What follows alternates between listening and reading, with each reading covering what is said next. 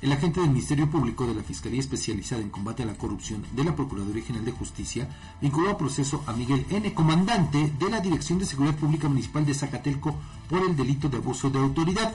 De acuerdo con la carpeta de investigación, los hechos ocurrieron el 1 de mayo de 2022 cuando el afectado atropelló a una mujer mientras conducía su vehículo por la calle Revolución en el barrio de Chitotopla.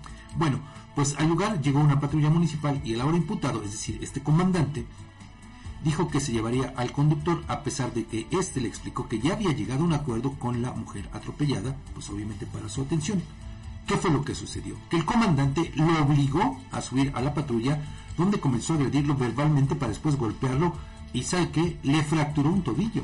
Así nada más de troglodita resultó este comandante de Zacatelco y bueno, por eso es que el, agraviado presentó la denuncia ante el representante de la fiscal de la Procuraduría que inició la carpeta de investigación y bueno, por eso es que también ya el juez de la causa determinó vincular al proceso a este comandante. Pero bueno, pues vemos cómo también continúan estos abusos de los policías, Edgar, un día sí y otro día también en cualquier parte de nuestra entidad. Imagínese, eh, le digo, en el caso este que le comentamos, pues le digo, lo cavernícola que se vio este eh, comandante, pues es que no le puedo llamar de otra manera.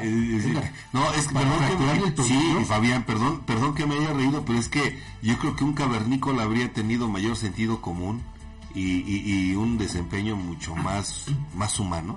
Bueno, que pues el de este sujeto. Este, perdón. Este comandante de Zacatelco pues muy en la línea del Capitán Cavernícola, ¿no? Aquella caricatura, ¿no? De los años 70 más o menos. Sí, sí, sí. Bueno, pues así